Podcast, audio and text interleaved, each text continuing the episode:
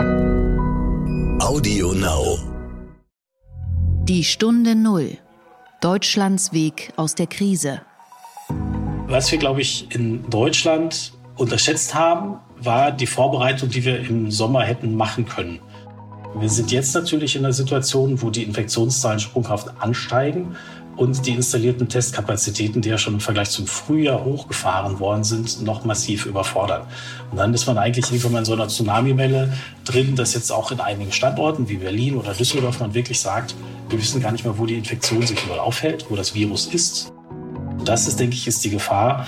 Man darf bei den Tests, die da sind, sich eigentlich nicht in Sicherheit wiegen, dass man komplett gefahrlos ist für andere, sondern es kann eben sein, dass man ein sogenannter falsch negativer ist und trotzdem noch Personen anstecken kann, obwohl der Test negativ in der Aussage ist. Die Gefahr ist bei PCR-Tests sehr viel weniger. Hallo und herzlich willkommen zu einer neuen Folge von Die Stunde Null. Wir sind Tanet Koch und Horst von Butler. Schön, dass Sie uns wieder zuhören und Falls Sie es letzte Woche nicht mitbekommen haben, wir moderieren ab sofort gemeinsam diesen Podcast zu Themen rund um den Lockdown und darüber hinaus.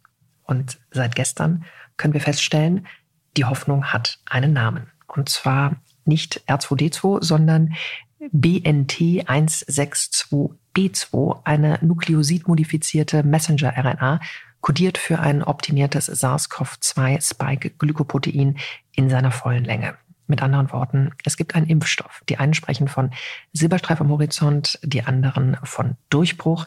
Noch wissen wir nicht viel, außer dass es BioNTech und Pfizer sind, die diesen Impfstoff auf den Markt bringen wollen und kommende Woche eine Notzulassung schon äh, in den USA wahrscheinlich beantragen werden.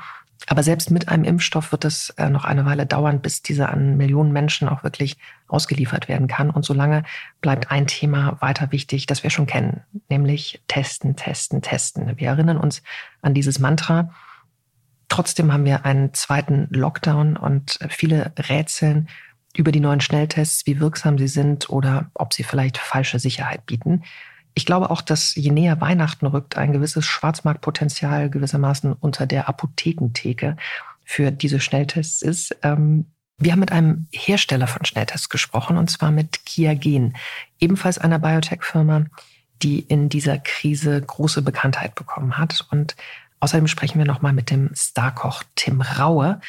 Der hat keine Schnelltests, aber musste seine Restaurants wieder schließen. Und damit hat er bereits Erfahrung gemacht. Er hatte im ersten Shutdown schon einen Lieferservice hochgezogen. Und wir fragen uns, wie es ihm heute geht.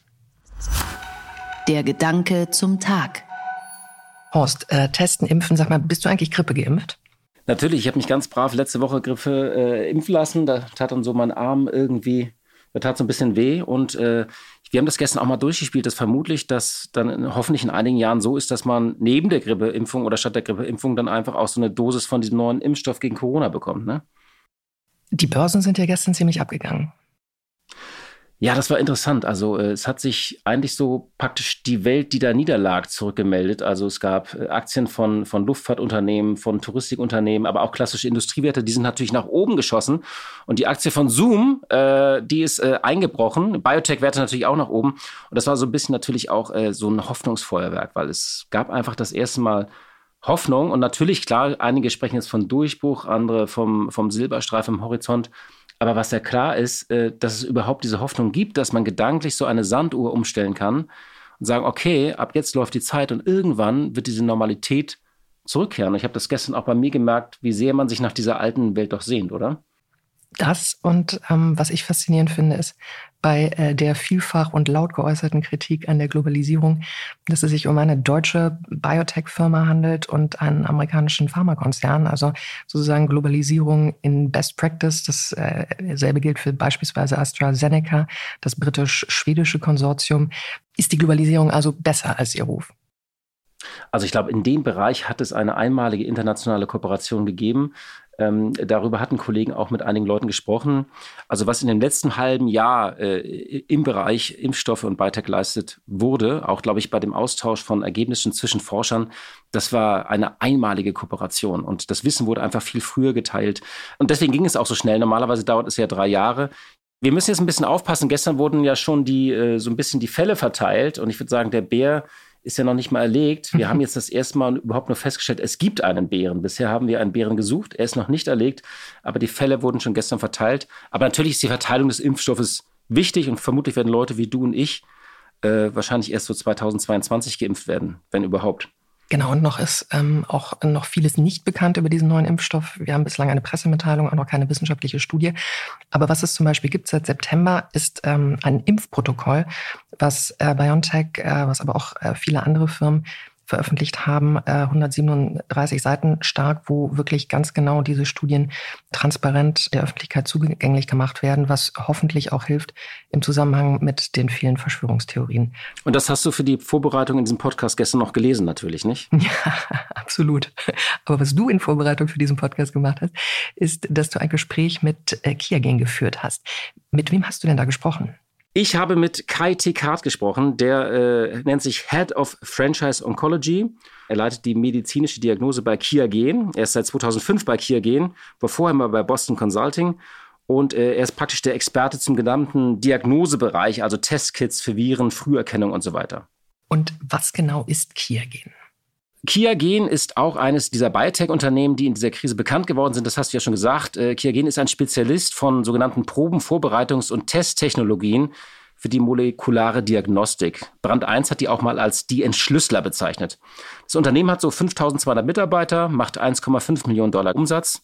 Das dürfte dieses Jahr natürlich deutlich mehr werden und ist im MDAX notiert, aber auch an der New Yorker Börse. Und allein im vergangenen Quartal ist der Umsatz um 26 Prozent auf 481 Millionen Dollar gestiegen. Und das Unternehmen wurde einmal 1984 von einem Team an der Universität Düsseldorf gegründet. Also eigentlich schon doch noch so eine schöne äh, Erfolgsgeschichte. Und in der Corona-Krise mussten die einen Nachfrageansturm nach Virentestkits bewältigen, der teilweise auch an die Grenzen der Logistik ging. Da gab es auch in der ersten Welle sehr viel großen politischen Druck verschiedener Regierungen. Und Kiergen hat eigentlich so ein komplettes Testportfolio für Covid-19 mit diesen klassischen PCR-Tests, entwickelt jetzt aber auch diese Antigen-Schnelltests und hat auch so Kombi-Test-Kits für Corona und andere Viren. Ein US-Konzern wollte die im August mal übernehmen, das hat nicht geklappt und deswegen bleiben sie eigenständig. Und das Thema bleibt ja weiterhin brisant, denn die Erwartungen an Antigen-Schnelltests, in das Geschäft steigt hier gehen ja gerade ein, sind extrem hoch. Ähm, anders als PCR-Tests suchen sie in Abstrichproben nicht nach dem Erbgut, sondern nach Molekülen, die charakteristisch für die Viren selbst sind. Und ich frage mich, warum ich im Chemieunterricht nicht besser aufgepasst habe. Ähm, beworben werden sie seit Monaten als Gamechanger oder Lösung für den Winter. Aber Experten kritisieren ja auch, die Antigen-Tests seien ungenau. Genau. Und was also stimmt, denn klar ist, trotz eines Impfstoffs müssen wir weiter testen und wir geraten ja auch so ein bisschen an die Kapazitäten. Über all diese Probleme spreche ich jetzt mit Kai Tekart, dem Head of Franchise Oncology bei Kia Gen. Einen schönen guten Tag nach Hilden, Herr Tekart. Herr Verbutler, einen Gruß nach Berlin. Ja, viele Unternehmen müssen derzeit wieder runterfahren. Bei Ihnen herrscht vermutlich mal Hochbetrieb, oder? Ja, also bei uns ist äh, zurzeit sehr viel los. Wir arbeiten zurzeit äh, 24 Stunden sieben an 365 Tagen im Jahr. Wir sind ja ähm, sehr früh als Zulieferer für äh, diagnostische Tests in der Corona-Krise gefordert gewesen und haben hier im Prinzip tüchtig zugelegt. Und wie hat sich persönlich Ihr Tag verändert? Also persönlich, äh, persönlich hat sich mein Arbeitsalltag sehr, sehr radikal verändert. Wir gehen nicht mehr auf Reisen. Also ich war vorher sehr viel unterwegs. Äh, ich bin nur noch am Standort und hier auch zum allergrößten Teil im äh, Homeoffice. Ja. Was ist das Besondere für einen Testhersteller, also äh, sich selbst zu, oft zu testen und dass man das sicherstellt? Also Kiergen hat bestimmt besondere Herausforderungen. Das Unternehmen darf, da darf zum Beispiel kein, äh, kein Cluster entstehen, dass plötzlich die ganze Produktion ausfällt. Also wie stellt ein Hersteller wie Kiergen das sicher? Ja, ja, wir kennen das ja von den normalen Grippefällen, die ja eigentlich jedes Jahr im Herbst zuschlagen. Äh, und da passiert es bei uns immer mal wieder, dass eben die Grippe ganze Produktionsschichten ausfallen lässt, weil sich die Mitarbeiter auf der Schicht gegenseitig angesteckt haben. Und das ist natürlich in, dem, in der SARS-Krise jetzt etwas, was wir absolut verhindern wollen. Und äh, wir haben da sehr schnell darauf reagiert, indem wir intern ein Mitarbeiterscreening eingeführt haben mit den eigenen PCR-Tests, wo wir die Produktionsmitarbeiter auf freiwilliger Basis bitten, sich in der Frequenz von einmal der Woche testen zu lassen. Und darüber haben wir äh, glücklicherweise bisher nur sehr wenige Fälle identifizieren können, aber auch diese Fälle sehr früh dann äh, identifizieren können und haben verhindern können, dass es am Standort zu Infektionen Mensch zu Mensch gekommen ist. Äh, es ist für uns natürlich einfach sehr wichtig, um die, ja, die Produktionsfähigkeit aufrechtzuerhalten äh, in diesen Zeiten. Und das machen Sie für alle 5200 Mitarbeiter sozusagen jede Woche? Das machen wir jetzt zurzeit hier für den Standort Hilden. Das sind äh, roundabout 12 bis 1300 Mitarbeiter. Davon ist äh, knapp die Hälfte in der Produktion, die halt sehr regelmäßig das Screening machen und alle anderen Mitarbeiter, die dann in der Administration tätig sind, äh, Außendienst, äh, Tech Service, die äh, sind in einer etwas geringeren Frequenz. Aber das sind pro Monat mehrere tausend Tests, die wir machen am Standort, ja. Also erstmal bin ich äh, beruhigt, dass ein äh, Hersteller von Tests sozusagen sich selbst auch ausreichend testet und die Mitarbeiter. Das ist ja schon mal sehr wichtig. Ich habe mal eine Frage zu dem Testen. Am Anfang dieser Krise hieß es immer testen, testen, testen. Nur das müssen wir machen. Ähm, trotzdem sind wir jetzt ja in diesen zweiten Lockdown gekommen. Wie passt das für diese normalen Menschen auf der Straße, das Thema Testen zusammen? Wo stehen wir denn da? Und ähm, und dieses Gefühl, kommen wir bei dem Test nicht mehr hinterher, sind die alle überlastet? Können Sie das mal so ein bisschen sortieren aus Ihrer Sicht als Experte, der da die Einblicke hat? Also warum ist das Testen wichtig? Das Testen ist natürlich wichtig, um die äh, Menschen, die den Virus in sich tragen und auch an andere Menschen übertragen können, zu identifizieren und äh, diesen Personen dann auch nahezulegen, verhaltet euch bitte anders, seid vorsichtig und steckt keine anderen Personen an. Ähm, wenn die Infektionszahlen gering gehalten werden, äh, haben wir auch über die verschiedenen Gesundheitsämter die Möglichkeiten, die Testketten nachzuverfolgen und dadurch das, äh, sage ich mal, Infektionsgeschehen sehr gut einzudämmen. Es gibt ein paar Länder, die das etwas besser gemacht haben als wir. Ja. Ähm, vielleicht auch, weil die politischen Systeme hier etwas rigoroser zugegriffen haben. Äh, China ist da sicherlich ein Fall. In einigen asiatischen Ländern haben wir das gesehen, wo der Virus ja praktisch komplett zurückgefahren worden ist. In äh, unseren oder in Deutschland haben wir das, äh, denke ich, sehr lange auch äh, gut im Griff gehabt, weil wir im Vergleich zu den Infizierten ausreichende Testkapazitäten zur Verfügung gestellt haben. Ich glaube, das war auch durchaus in der ersten Welle äh, der, der Fall. Wir sind jetzt natürlich in einer Situation, wo die Infektionszahlen sprunghaft ansteigen und die installierten Testkapazitäten, die ja schon im Vergleich zum Frühjahr hochgefahren worden sind, noch massiv überfordern. Und dann ist man eigentlich irgendwann mal in so einer Tsunami-Welle drin, dass jetzt auch in einigen Standorten wie Berlin oder Düsseldorf man wirklich sagt, wir wissen gar nicht mehr, wo die Infektion sich überall aufhält, wo das Virus ist. Wir können Infektionsketten nicht mehr nachvollziehen. Und äh, wir haben jetzt diesen sogenannten Community Spread, dass der Virus äh, letztendlich frei in der Gesellschaft unterwegs ist. Und um jetzt in dieser Situation, sage ich mal, wieder dem Infektionsgeschehen Herr zu werden, geht es eigentlich nur, dass wir Personen äh, symptomatisch und asymptomatisch testen, mit einer relativ hohen Frequenz testen. Und es bringt natürlich auch noch was, wenn man dem Mitarbeiter dann auch oder der Person auch sagen kann, innerhalb von 24 Stunden, du musst dein Verhalten jetzt ändern. Ich sage mal ein eigenes Beispiel bei mir. Im Sommer war ich unterwegs, bin in Düsseldorf angekommen. Äh, da war gerade das Airport-Testing äh, implementiert. Und ich habe da äh, mich im Prinzip swabben lassen äh, am Airport war, glaube ich, einer der ersten. Damals hat es sieben Tage gedauert, bis ich mein Testergebnis bekommen hatte. Ja, und mit sieben Tagen zu Hause, äh, jetzt, ich konnte mich natürlich bei Kia gehen, testen lassen. Wir hatten da sehr schnell das Ergebnis, aber sieben Tage auf ein Testergebnis zu warten, in der Praxis, glaube ich, funktioniert das nicht, weil es ja doch auch eine relativ, aus der einzelnen Person eine relativ abstrakte Sache ist. Die Chance, den Virus zu kriegen, ist relativ klein. Im Homeoffice zu bleiben, eventuell für den Arbeitgeber wirklich sehr, sehr lästig. Und dass man da irgendwann mal sagt, ah, hm, hm, jetzt gehe ich das Risiko ein, das ist sicherlich naheliegend. Sind die Labore überlastet oder warum dauert das so lange? Die Labore derzeit, äh, es ist natürlich ein sehr hoher logistischer Aufwand, oder? Es kommen äh, auf einmal äh, zehntausende Proben am Tag in so ein Labor rein. Sie müssen die Probe einem Namen zuordnen, müssen dann ihre Laborprozesse so haben, dass diese Proben im Labor nicht vertauscht werden, dass das Ergebnis schnell generiert wird, dass das Ergebnis dann auch an, den richtigen, an die richtige Person wieder zurückgegeben wird. Das ist natürlich ein massiver logistischer Aufwand, der dahinter ist. Und das Ganze muss dann gepaart werden mit der Logistik sozusagen von meinen Zulieferern, wenn ich ein Labor bin. Also von der Kia gehen, von der Roche, von der, äh, wen auch immer ich dort als, als Zulieferer habe. Und die Produkte müssen dann auch in den ausreichenden Mengen da sein. Und was äh, jetzt nicht nur die, die Testlabore, sondern auch wir als Hersteller sicherlich sehen, das ist dieser enorme Bedarf an den Produkten, wo wir, selbst wenn wir mit Überkapazität produzieren, eigentlich den Bedarf nicht mehr hinterherkommen. Hier ist es natürlich jetzt sehr, sehr wichtig, dass sowohl die Testlabore Strategien entwickeln, aber als auch die Hersteller Strategien entwickeln, wie wir eigentlich auf den verfügbaren Kapazitäten diese möglichst effizient nutzen, um dem Testbedarf dann auch nachkommen zu können. Was ist die Strategie von Kia Gen? Ähm, also zum einen haben wir äh, unsere Produktion hochgefahren, soweit wie es geht. Wir haben allerdings auch im Frühjahr neue Produktentwicklungen angestoßen, die eigentlich die verschiedenen Engpässe versuchen, so weit wie möglich zu umgehen. Äh, ein Produkt, was wir jetzt äh, auf den Markt bringen, ist dieses Kia Prep und M, wenn ich darüber kurz sprechen darf. Ja, klar. Das ist im Prinzip ein Produkt, was, äh, was wir designt haben, dass es auf etablierter Laborinfrastruktur möglichst effizient eingesetzt werden kann und dass es weiter mit Ressourcen, die ein Labor zur Verfügung hat, möglichst schonend umgeht. Ähm, es gibt bei den, sag ich mal, Prozessierstraßen ähm, ein, ein, ein Teil, es nennt sich Pipettenspitze. Das ist ein Plastikteil, was man verwendet, um äh, Flüssigkeiten steril und, und sauber im Prinzip in den diagnostischen Tests verwenden zu können. Das ist ein universelles Material, was jetzt von allen gebraucht wird und wo im Markt einfach eine enorme Knappheit herrscht. Äh, und bei dem Produkt haben wir zum Beispiel designt, dass wir möglichst wenig von diesem Plastikmaterial verbrauchen, sodass man auf gleicher Menge von Plastikmaterial einfach mehr Patientenergebnisse austesten kann.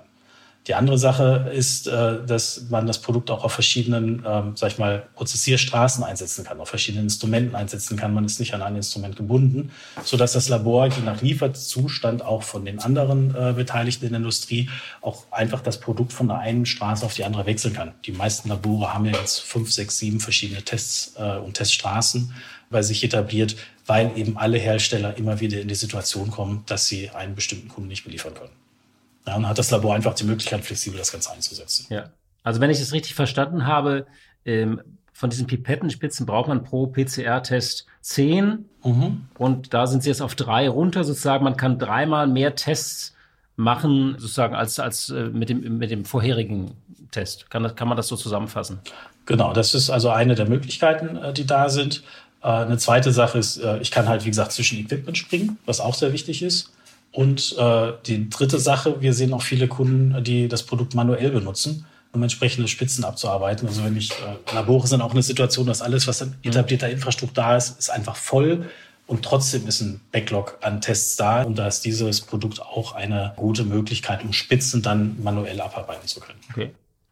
Jetzt reden ja alle über diese Antigen-Schnelltests und das, das ist sozusagen der Hoffnungsbringer, der Gamechanger. Das wurde als Lösung für den Winter gepriesen. Andererseits heißt es, die, diese Antigentests seien ungenau. Ihr Unternehmen will jetzt auch einen eigenen Test im November auf den Markt bringen. Können Sie uns das mal kurz erklären?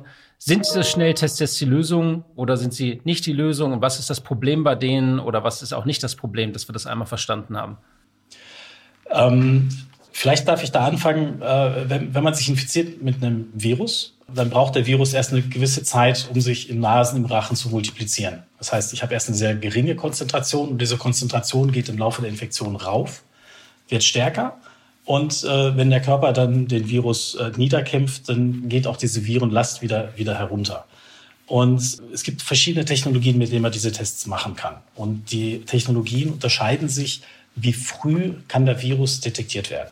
Ja, die PCR-Tests sind da bisher noch die Goldstandards, die die Virenlast am, am frühesten erkennen können. Die Antigen-Tests brauchen einfach eine gewisse Konzentration von Virus im Hals oder in der Spucke oder was auch immer als Medium benutzt wird, um den Test durchzuführen, damit die anspringen. Und da ist eigentlich der große Unterschied. Äh, bei einer hohen Virenlast sind die Antigen-Tests alle gut. Ja, ähm, mhm. Das Problem ist nur, die, sage ich mal, ein, zwei Tage vielleicht im Beginn der Infektion, wenn der Virus hochfährt, haben Sie Situationen, wo der PCR-Test bereits anspricht, aber der Antigen-Test noch nicht anspricht. Und das ist eigentlich der große Unterschied. Und weil wir noch nicht genau wissen, welche Konzentration von dem SARS-Virus in den entsprechenden Körperflüssigkeiten wirklich dazu führt, dass sich eine andere Person anstecken kann, ist das, wenn ich eine ganz geringe Virenlast habe und rede, kriege ich da eine andere Person infiziert oder nicht? Ist halt dieser klinische Cut-off, den ich setzen muss. Ab wo, also wie sensitiv muss mein Test sein, um klinisch wirklich Infektionen zwischen oder eine Übertragung zwischen zwei Menschen zu verhindern? Der ist halt unbekannt. Und es scheint so zu sein, äh, rein empirisch, dass die Antigen-Tests oder einige Antigen-Tests im Markt einfach etwas zu spät anspringen. Mhm. Das heißt, dass Personen eine geringe Virenlast haben, aber schon ansteckend sind, aber von dem Test noch nicht angezeigt sind. Ich glaube, so das, das, das ganz klassische Beispiel, was wir jetzt gesehen haben, das war der schöne Event bei Donald Trump. Der hat ja da in seinem Weißen Haus äh, ein entsprechendes äh, Meeting wohl gehabt, wo alle mit einem Antigentest getestet worden sind. Alle haben gedacht, sie seien negativ. Dann war da aber wohl jemand dabei, der ganz früh in der Infektion war und dann leider das Virus auch in der entsprechenden Gruppe übertragen hat. Und das ist, denke ich, ist die Gefahr. Man darf bei den Tests, die da sind, sich eigentlich nicht in Sicherheit wiegen, dass man komplett gefahrlos ist für andere, sondern es kann eben sein, dass man einen sogenannter falsch negativer ist und trotzdem noch Personen anstecken kann, obwohl der Test negativ in der Aussage ist. Mhm. Die Gefahr ist bei PCR-Tests sehr viel weniger. Das Problem bei PCR-Tests äh, ist, sie sind an Zentrallabore gebunden. Das heißt, sie müssen die Probe dem, dem Patienten entnehmen, ins Labor bringen. Da sind Logistikzeiten dahinter, dann wird es im Labor eine Stunde prozessiert, äh, vielleicht auch noch etwas mehr. Und dann wird das Ergebnis zurückgebracht. Und da sind die Antigen-Tests natürlich unschlagbar. Die geben ein Ergebnis in 15, 15 Minuten und sie geben die vor Ort. Und die Antigen-Tests sind auch so einfach, dass Sie und ich die durchführen können. Äh, beim PCR-Test braucht man Equipment, das geht nur im Labor. Und okay. insofern muss man natürlich jetzt überlegen, wenn ich jetzt bestimmte Szenarien habe, äh, ist es vielleicht besser, einen Antigen-Test zu haben, als gar keinen Test. Und äh, wir arbeiten jetzt auch sehr stark daran, dass wir die Antigen-Tests eben von der Sensitivität her nach unten drücken, eben um diese Patienten früher zu erkennen. Und äh, das wird bei uns im Fall an dem System von Kiergen gemacht, indem wir den Antigen-Test nicht per Auge auslesen, sondern über ein kleines Fluoreszenzsignal auslesen. Mhm. Okay. Also muss man sich das vorstellen wie so eine Art Schwangerschaftstest, wo man das recht schnell das Ergebnis auslesen kann. Genau. Also ein Schwangerschaftstest ist eigentlich ein, ein, ganz gutes Beispiel. Da hat man dann das Pluskreuzchen, was kommt, wenn mhm. man schwanger ist. Das kann man mit dem Auge sehr gut detektieren. Und äh, bei so Virentests ist das ein bisschen schwieriger, weil, wie gesagt, manchmal ist die Virenlast sehr gering. Und dann ist halt das Plus sehr, sehr, sehr schwach. Ja, und dann erkennt man das wirklich nur, wenn man mit sehr gutem Auge das schief ins Licht hält, dass man sieht, da ist ein schwach positiver dabei und stark positiver ist er leicht zu erkennen. Mhm. Und wenn man eben dieses, dieses Readout nicht per Auge macht, sondern mit einem kleinen Gerät, ähm, kann man es etwas sensitiver gestalten und dadurch natürlich auch die Nachweisgrenze etwas runterziehen. Wie, ist, wie schauen Sie denn jetzt sozusagen so bis Weihnachten? Ähm, können wir die Nachfrage nach Tests, also sozusagen sowohl von der Herstellung, von den Laboren, das können Sie ja wahrscheinlich weniger sagen, aber zumindest von der Produktionsseite, kriegen wir das hin? Also kommen wir sozusagen über den Winter mit dem, was wir an Kapazitäten und an Technologie haben? Äh, das ist eine sehr gute Frage. Ähm, äh, ich glaube, die gesamte Industrie arbeitet extrem daran, die Kapazitäten hochzufahren. Wir fahren die Kapazitäten hoch in, in Bereichen von, von, von vielen Millionen Tests, sowohl auf der Antigen- als auch auf der PCR-Testseite, die wir als Anbieter äh, anbieten können. Ich denke, andere Mitbewerber sind da ähnlich unterwegs. Äh, es ist aber nur eine Seite der Medaille. Die andere Seite ist natürlich, sind die, sind die Labore, die diese Tests dann abarbeiten müssen. Und äh, da bin ich nicht wirklich informiert, um zu sagen, ob wir da wirklich auf die gesamte Welle vorbereitet sind. Hm. Sie haben eben äh, manche Länder wie China erwähnt, die da einiges richtig gemacht haben, aber gibt es auch andere Länder, wo man gesagt hat, also die sozusagen äh, in der westlichen Welt, wo man sagt, die machen das von der Teststrategie her auch vorbildlich, also wo wir uns vielleicht was abschauen können. Bisher galten ja die Deutschen auch oft als Vorbild, vielleicht sagen jetzt auch einige, waren wir ein bisschen zu selbstsicher und dachten, wir sind da unbesiegbar, aber könnte man sich auch von anderen Ländern etwas lernen, wie, welche Teststrategien die fahren oder sind die genauso hilflos sozusagen oder genauso überfordert latent wie Deutschland? Also wenn wir uns die verschiedenen Länder angucken und im Prinzip die Testkapazitäten im Vergleich zur Bevölkerung angucken, lagen wir in Deutschland eigentlich immer in der Weltspitze. Äh, ich habe selber mal so ein, so ein kleines Maß gemacht, wie viel Testkapazität im Vergleich zur Gesamtpopulation ist dort. Und äh, äh, wir haben in Deutschland durchaus, sage ich mal, Kapazitäten, dass man jede Person im Jahr durchtesten kann. Einmal. Mittlerweile wahrscheinlich auch ein bisschen höher. Und äh, da sind wir eigentlich von den Kapazitäten her sehr gut ausgestattet. Andere Länder, speziell die USA, ähm, sind da deutlich schwächer unterwegs gewesen. Schwellenländer natürlich da nochmal eine, eine Dimension drunter. Was wir, glaube ich, in, in Deutschland unterschätzt haben, war die Vorbereitung, die wir im Sommer hätten machen können äh, entsprechende Sachen äh, in place zu bringen. Ich sehe da ehrlich gesagt weniger die, die Teststrategien. Es gibt auch noch weitere Strategien, um äh, potenzielle Hotspots, die so ein Virus verbreiten, dann auch in den Griff zu kriegen. Äh, und ein Thema sind sicherlich äh, die Schulen. Wenn ich das aus eigener Erfahrung jetzt mit zwei kleinen Kindern auch sagen darf, äh, in den Schulen ist ja doch sehr viel sozialer Kontakt da. Und äh, da im Prinzip gute und effektive Maßnahmen einzuführen, das ist wirklich fast ausgeschlossen dass der Virus sich dort verteilen kann. Äh, das haben wir nicht wirklich getroffen.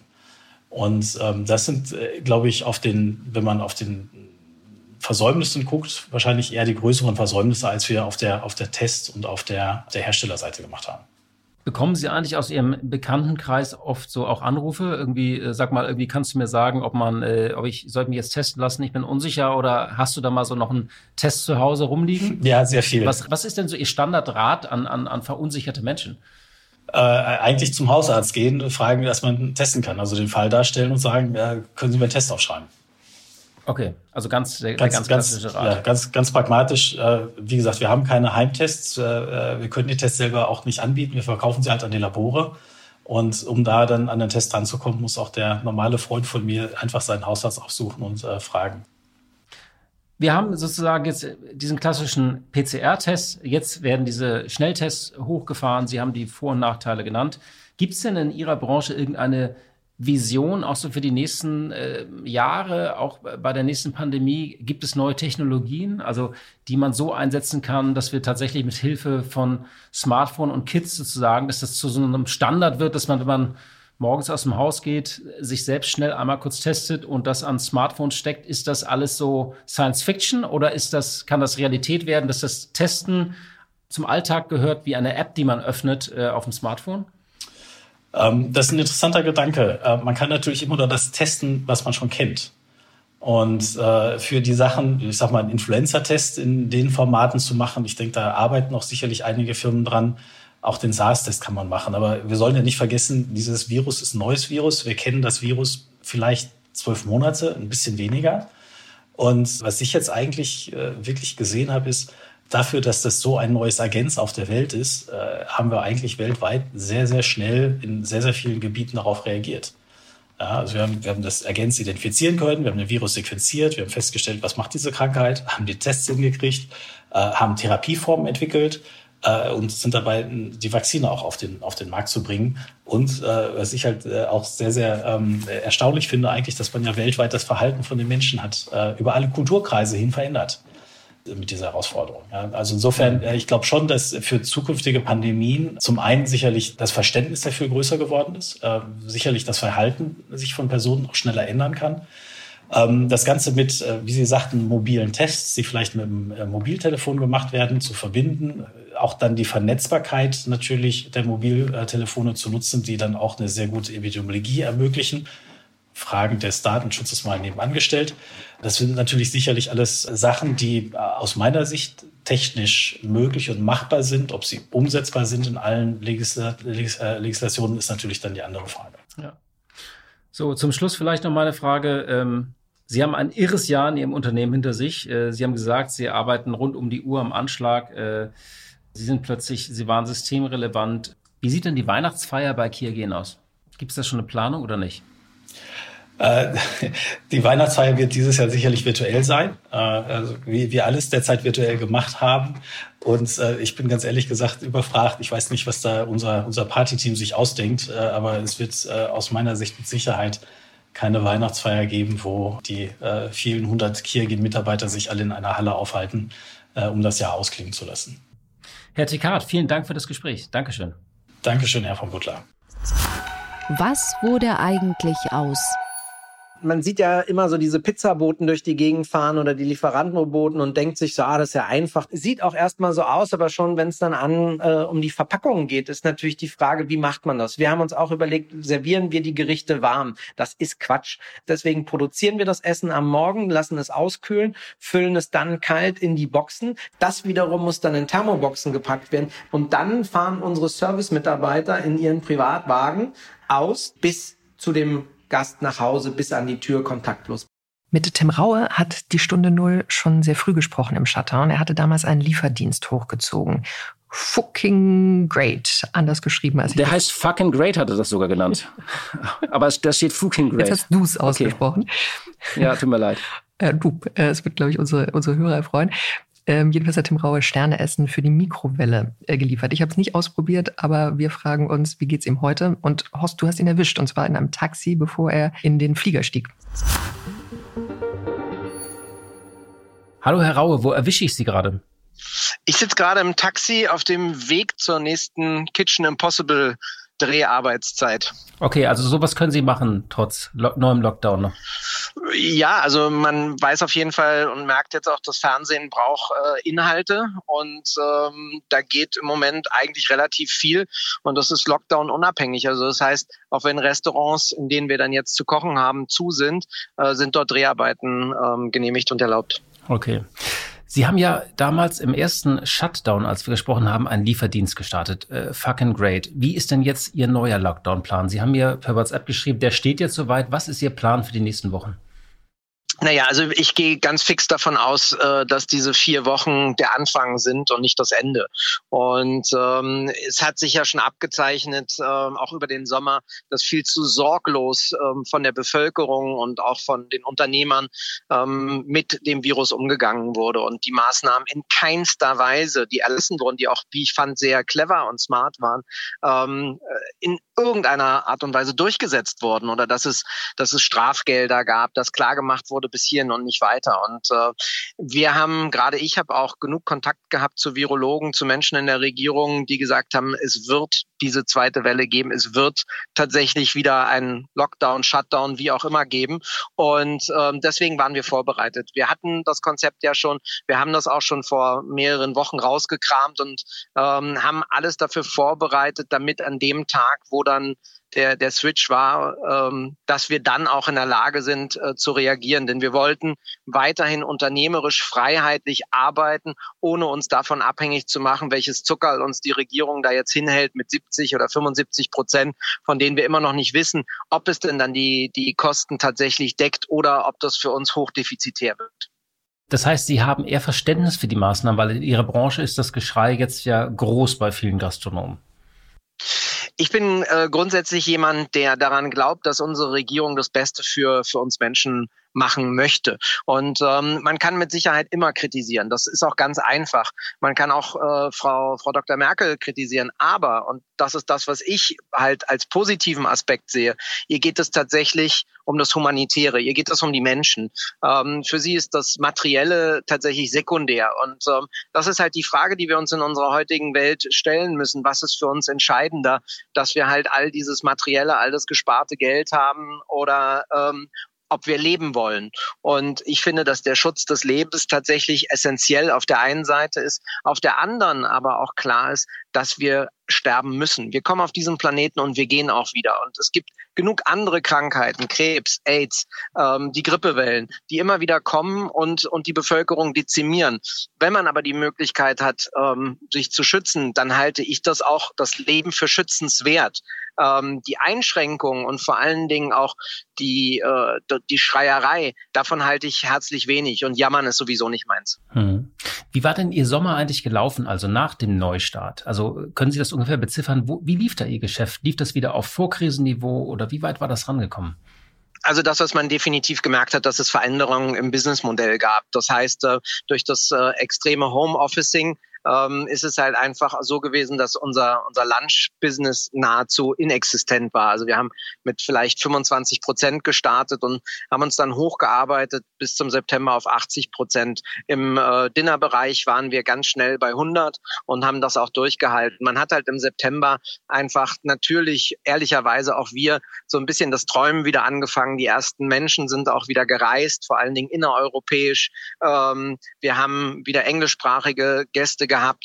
Und das war so ein bisschen das Gefühl von, ja, wir, wir sind fast wieder da von vor der Krise. Und dann kam halt der, der jähe Absturz. Und jetzt ist es im Endeffekt schlimmer als je zuvor.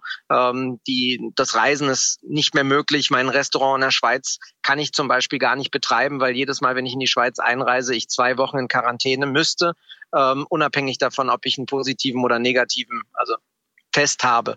Und ähm, das ist das, was mir als Europäer so ein bisschen Sorge macht. Ich finde, dass diese Grenzen, die da jetzt wieder auftauchen, ähm, diese sehr nationalen Sichtweisen, die entstehen, ähm, die uns was nehmen, was wir uns in den letzten Jahren mühsam erarbeitet haben. Mhm. Ähm, Sie haben gesagt, Sie haben so ein bisschen angefangen zu träumen. Äh, lief denn trotzdem sozusagen Ihr Restaurant? Sie haben gesagt, es ging viele da auch ein bisschen mit diesen Hygienestandards um. War es auch so, dass die Gäste sich so ein bisschen sorgloser wieder verhalten hatten und man die mehr ermahnen musste oder waren die da immer noch verständnisvoll? ich finde halt, dass ganz wichtig ist, dass wenn es Maßnahmen gibt, dass man die nicht nur einhält und als Vorgaben sieht, sondern sie ausbaut. Also wir haben im Hauptrest zum Beispiel mobiles Waschbecken vorne hingestellt. Äh, wir haben zwei große äh, Luftfilteranlagen gekauft mit HEPA-Filtern. Wir haben einfach natürlich auch darauf geachtet, dass das gnadenlos durchgesetzt wird. Bei uns gab es keine Diskussion, wenn einer meinte, oh, ich habe keine Maske, möchte aber auf die Toilette gehen, dann haben wir ihm eine gebracht und dann durfte er sich bewegen. Und wir haben das aber nicht oberlehrerhaft gemacht, sondern ganz klar gemacht, es geht darum, solidarisch zu sein, sich gegenseitig zu schützen, auf sich zu achten.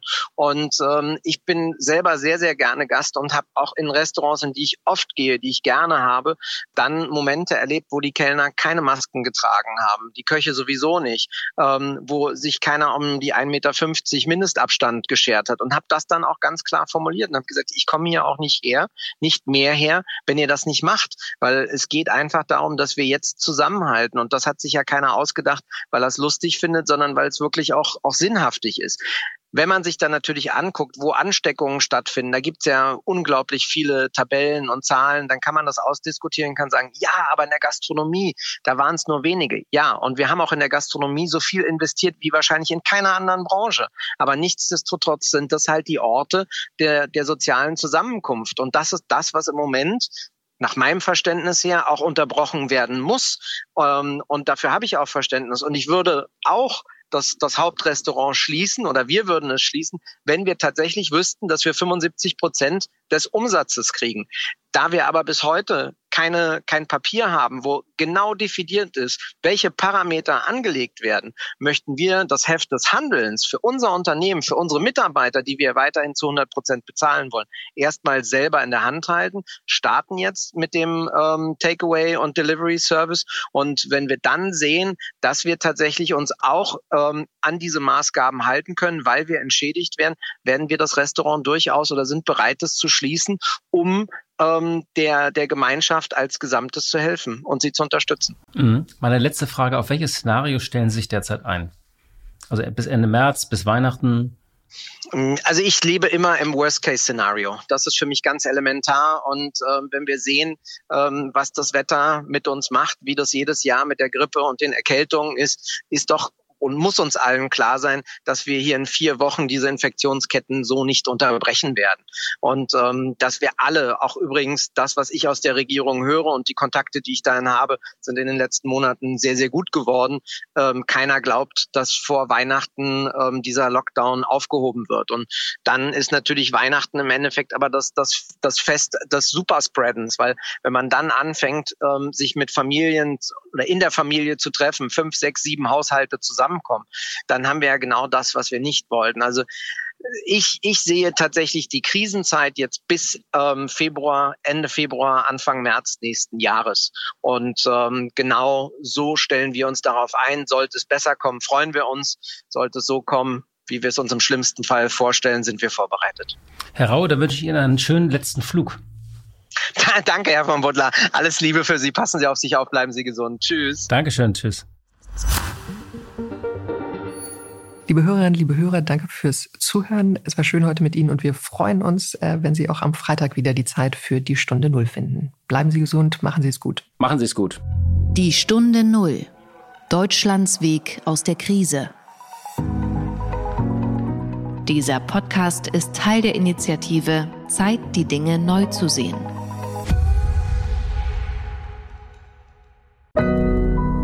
Audio Now.